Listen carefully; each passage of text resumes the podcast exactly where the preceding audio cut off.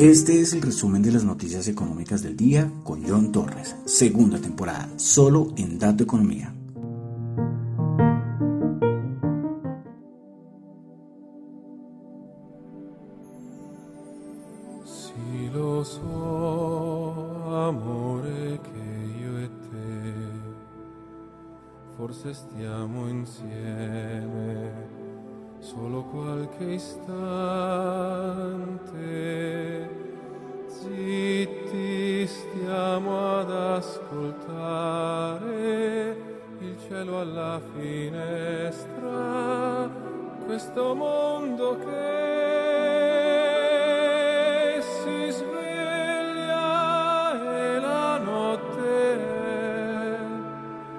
Già così lontana, già lontana. Guarda questa terra che, che gira insieme a noi anche quando è buio.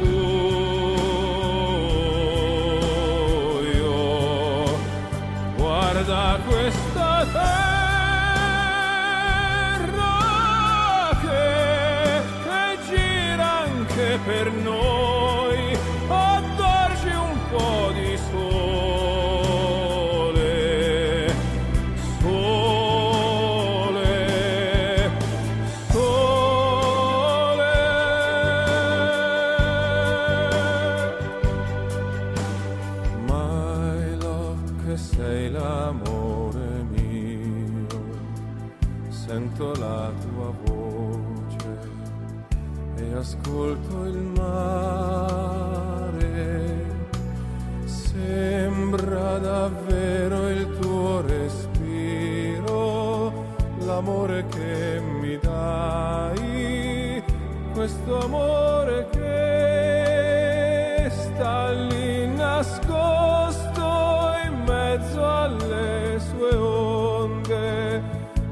tutte le sue onde come una barca che guarda questa terra che, che gira insieme a noi anche quando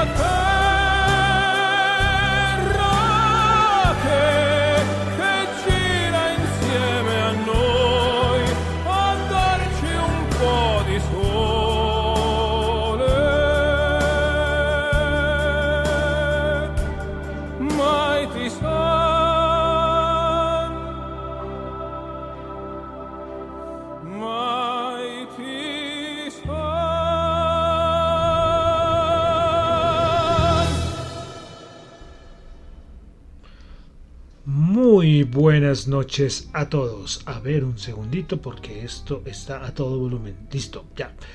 Buenas noches a todos. Son las 8.04 de la noche de hoy, lunes 24 de octubre del año 2022.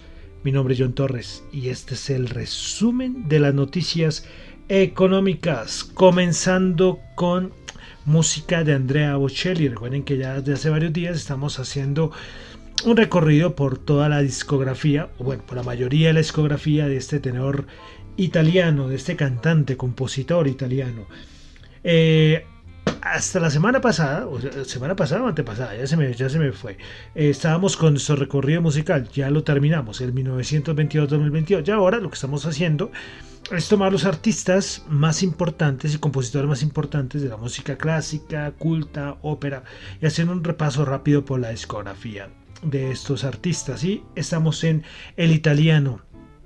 El, el señor nacido en Toscana, Italia, el señor Andrea Bocelli. Y ya estamos en el año 1999 con uno de sus álbumes, unos trabajos también muy conocidos, como es Soño. En, después él, él, también sacó este trabajo en español que se llama Sueño.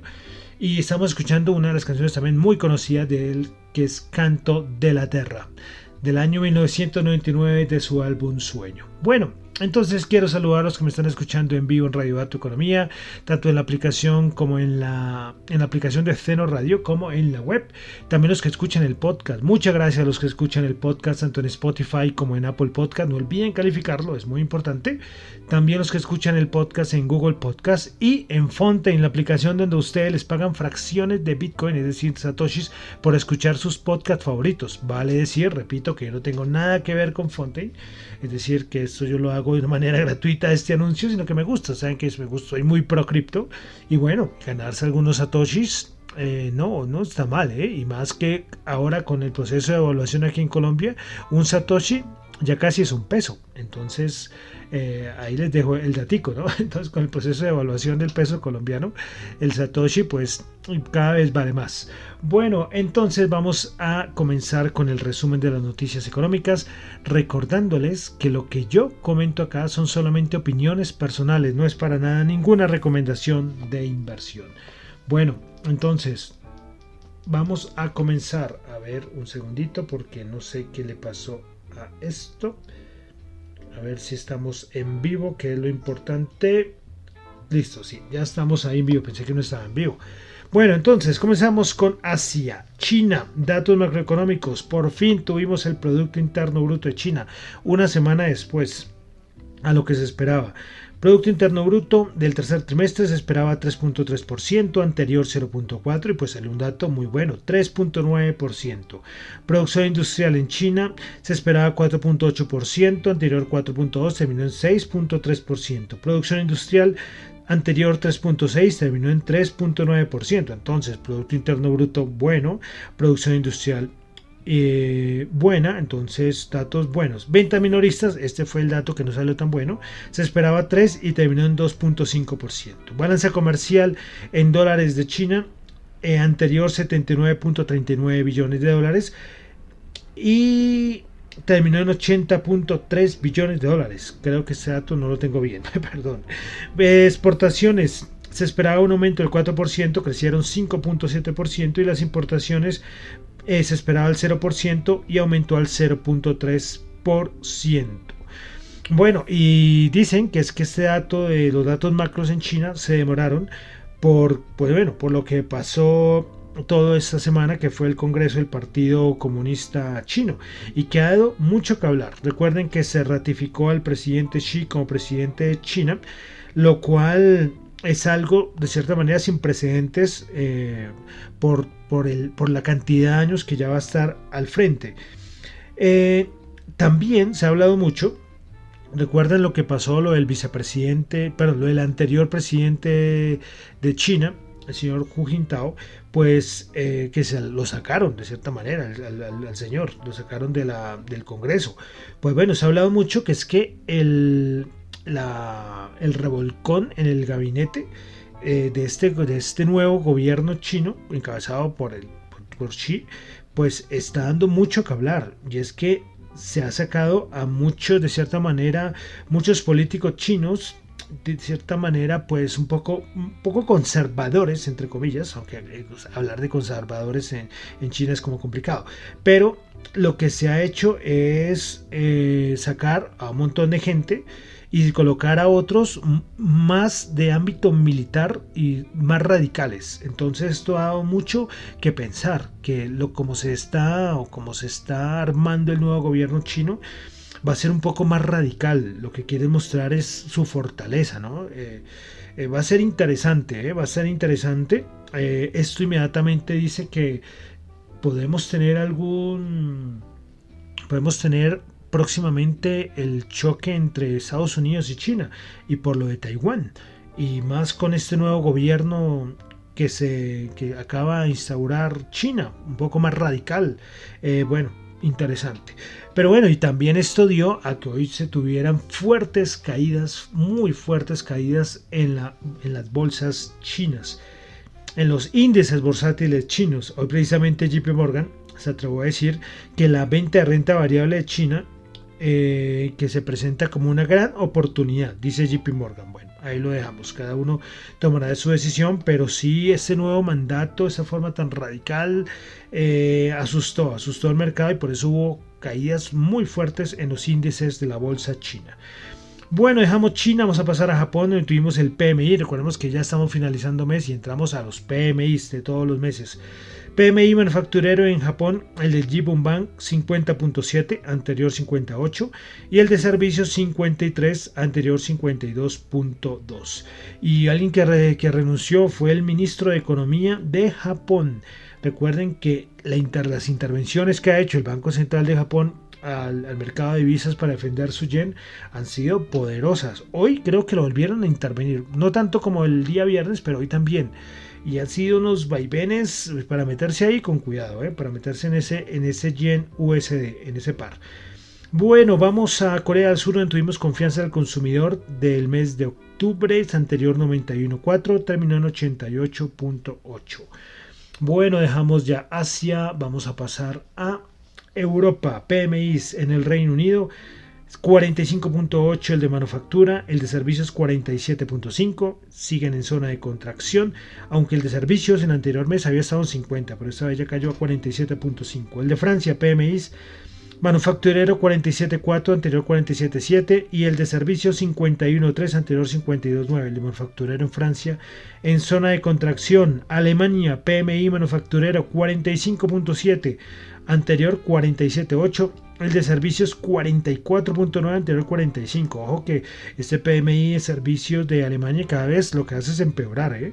44.9 igual de manufacturero alejado de los 50. Y el de la eurozona entonces terminamos con PMI manufacturero de 46.6 anterior 48.4 y el de servicios 48.2 anterior 48.8. Entonces variables macroeconómicas a nivel de PMI muy malas para Europa. Bueno, y Reino Unido. Pues, ¿qué tenemos? Que, que Penny, eh, Penny eh, se retiró de la carrera para ser, el líder de, para ser el líder conservador en la disputa por ser primer ministro. Ya el fin de semana Boris Johnson también se había retirado y con esto el, el señor Rishi Sunak se convierte en el primer ministro del Reino Unido. A ver, vamos a ver cómo lo va a recibir el mercado y a ver qué políticas va a tener, políticas económicas, el señor Rishi Sunak. Bueno, eh, cositas de Europa, la caída del precio del gas, tremenda caída. Hoy yo no sé qué ETF estaba en negativo, una cosa así, un FTF, un derivado, no sé, pero todos los, todos los datos que tenemos de gas natural en Europa en caídas brutales.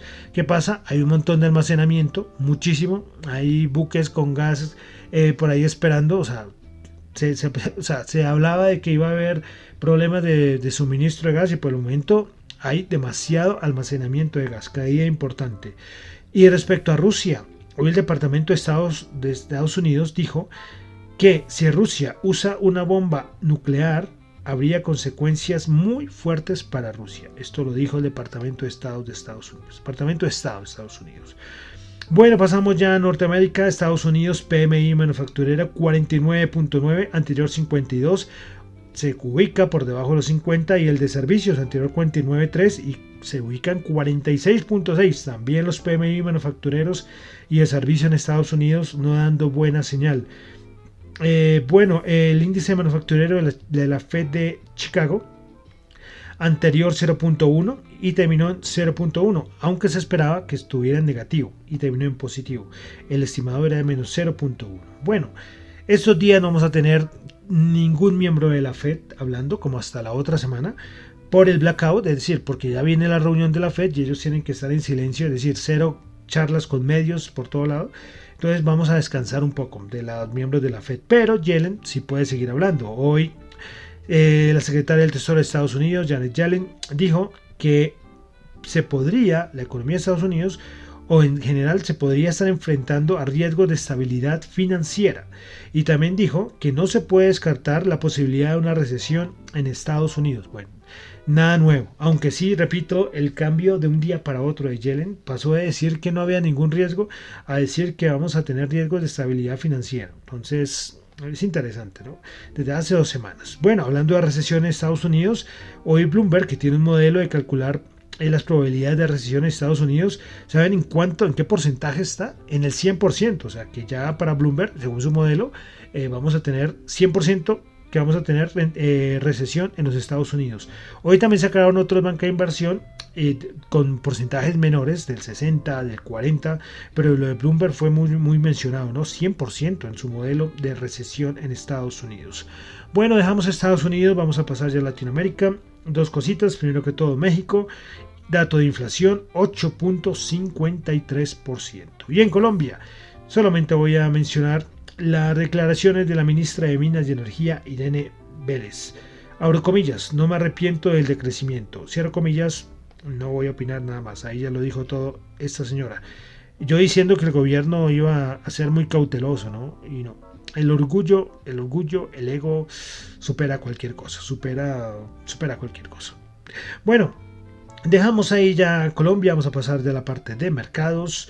Eh, comenzamos con petróleo y es que Goldman Sachs hizo sus estimaciones para el precio del Brent y para el WTI. Pues bueno, para Goldman Sachs, para el 2022 dice que el, que el, barril Brent va a estar en 104 y para el 2023 110 dólares el barril. Respecto al WTI, para el 2022 99.8 y para 2023 105 dólares el barril. Bueno, hoy, hoy sacaron un dato de la volatilidad, algo se llama el, Global FX Volatility, Volatility, Volatility, se me lleva a pronunciar en inglés, Index. Bueno, pues este índice que mide la volatilidad de las, de, de las divisas está en unos niveles que no se veían hace más de 15 años. Es una barbaridad. El yen, el yuan, ah, se me olvidó hablar del yuan, ¿no? Que también en niveles importantes, el yuan chino, por todo lo que pasó hoy, también se afectó. Entonces, lo de las divisas este año, los bonos, super, o sea, los bonos, la caída es histórica, pero la volatilidad de las divisas también muy fuerte. Bueno, eh, vamos a pasar ya directamente a los índices de Estados Unidos, lo que pasó el día de hoy. Seguimos teniendo eh, bueno, un ambiente bastante bueno. No tenemos miembros de la Reserva Federal. Esta semana comienza las recompras. Tenemos esa, entre comillas, bajada de ritmo de la subida de tasas que se pronunció el viernes todavía. Hoy tuvimos subiditas, pero el problema es que a nivel técnico eh, los 3.800 puntos en el SP500 le van a costar muchísimo, mucho, mucho, mucho, mucho. Esa, esa distancia entre 3.800 y 4.000 va, va, se supone que va a dar va a dar mucha guerra, ¿no?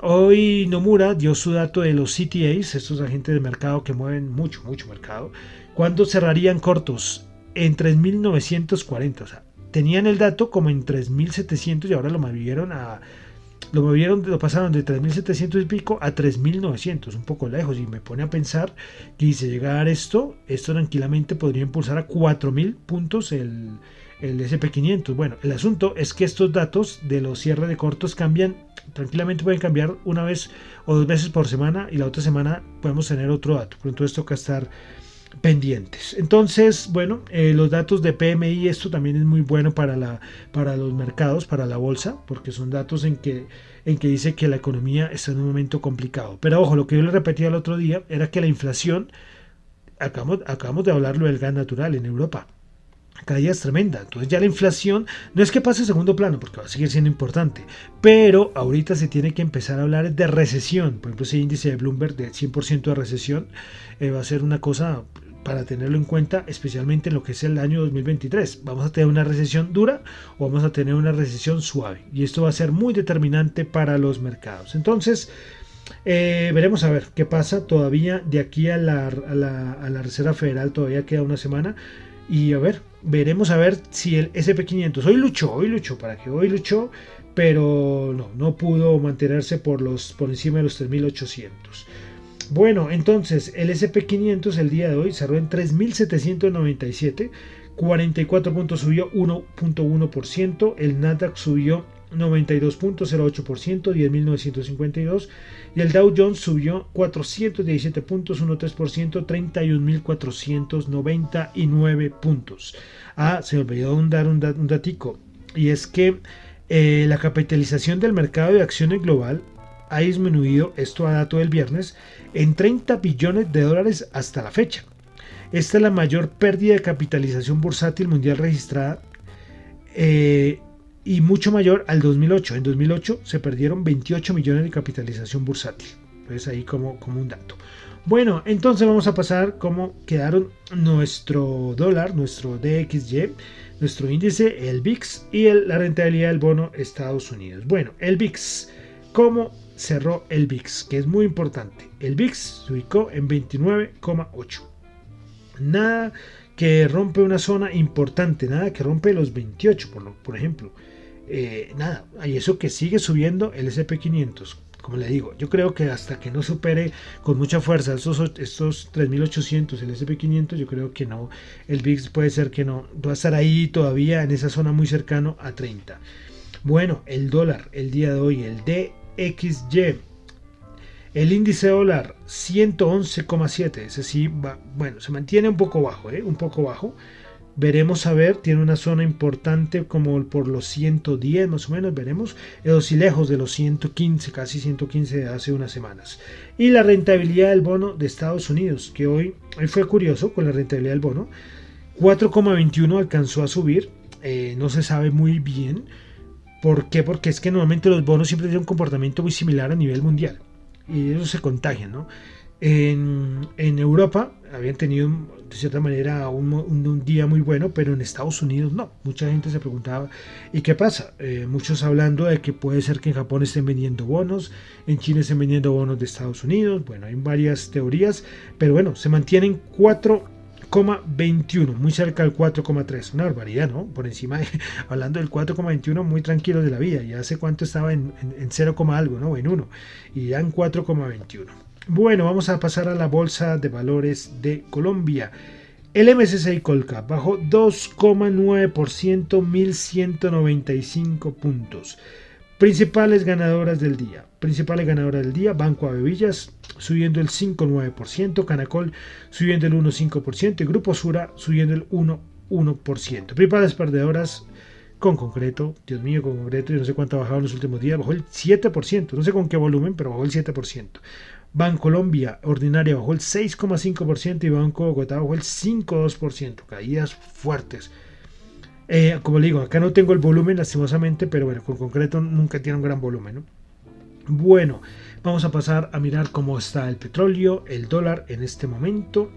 Vamos a pasar a echar un vistazo a los futuros. En este momento el oro va bajando nada, va bajando el 0%, 1.654 dólares la onza, el WTI sube 0.02%, 84.6 dólares el barril, y el petróleo Brent 91.2 bajando el 0.3%. Dólar en Colombia, dólar en Colombia, lo más hablado, comentado por todo el mundo los últimos días, pues hoy alcanzó a tocar en los 4.999 a un peso de los 5.000, quedó un pesito. Eh, la tasa representativa para el día de mañana 4.968, subiendo 55 pesos. Y con las declaraciones del gobierno, pues no es que haya mucha calma, ¿no? Eh, ya hablaremos después más cuando tengamos noticias concretas. Hoy también el ministro Campo habló son una cosa del FMI, pero bueno, veremos a ver si mañana tocamos un poco más el tema. Que tampoco quiero aburrir, porque en todos lados se habla lo mismo y ese es el resumen de noticias económicas de Colombia y del mundo, pero bueno, es que recuerden el programa pasado, el del fin de semana pasado, el hilo de Felipe Campos, ¿no? Donde se hablaba todo muy claramente, muy claramente. Me encantó ese hilo de Felipe Campos, por eso lo traje aquí al programa. Y bueno, y vamos a terminar como siempre con las criptos. Increíble, las criptos, el Bitcoin está mucho más tranquilo que hasta los índices bursátiles de Estados Unidos. Es una barbaridad. El Bitcoin me sorprendió que no hiciera nuevos mínimos cuando el SP500 hizo mínimos. Lógicamente es que hubo una caída de las criptos también muy fuerte hace, hace unos meses. Entonces eh, es, es, es, interesante ¿no? lo, que está, lo que está pasando con el, con, las criptos, como les digo, más tranquilas. O sea, no es que no, no es que suban mucho eh, ni que bajen mucho, están casi muy lateral. Bueno, entonces, Vamos con las criptos, el Bitcoin va bajando el 1,3%, Ethereum bajando el 1,7%, BNE bajando el 0,6%, Ripple bajando el 2,8%, Cardano bajando el 0,6%, Solana bajando el 3,2%, Dogecoin bajando el 1,7% y Polygon Matic bajando el 1,5%. Entonces las criptos en este momento todas con bajadas. Y bueno, y termino por el día de hoy el resumen de las noticias económicas del día. Recuerden que lo que yo comento acá no es para nada ninguna recomendación de inversión, son solamente opiniones personales. Mi nombre es John Torres, me encuentran en Twitter en la cuenta arroba John Chu, una cuenta arroba de autoeconomía para asuntos de la emisora arroba de R en Twitter y radiodatoeconomía arroba gmail.com. Bueno, y vamos a terminar con musiquita. Comenzamos, recuerden que estamos haciendo ese recorrido por la discografía de Andrea Bocelli. Y pues de su álbum Sueño, pues vamos a escuchar la canción precisamente que lleva el nombre del álbum, Sueño o Soño. Eh, estábamos, la vamos a escuchar la versión en castellano, porque este álbum también salió en castellano, Canto de la Tierra. Eh, perdón, Sueño, lo que estamos escuchando al principio de la canción Canto de la Tierra. Pues bueno, entonces terminamos el día de hoy con Andrea Bocelli de su álbum del año 1999 Sueño con su canción que lleva el mismo nombre Sueño. Muchísimas gracias.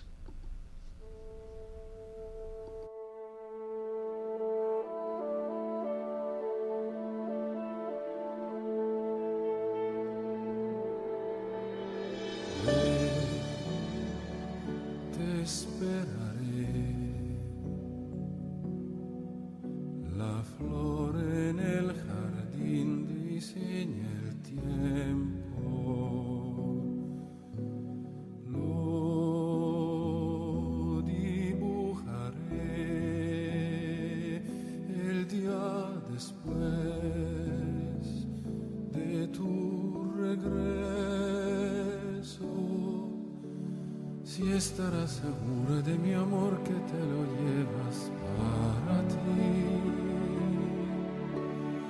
Preso entre tus manos, llega hasta tu cara, vuelves a pensar en mí. ¿De qué te servirá mostrarle al mundo?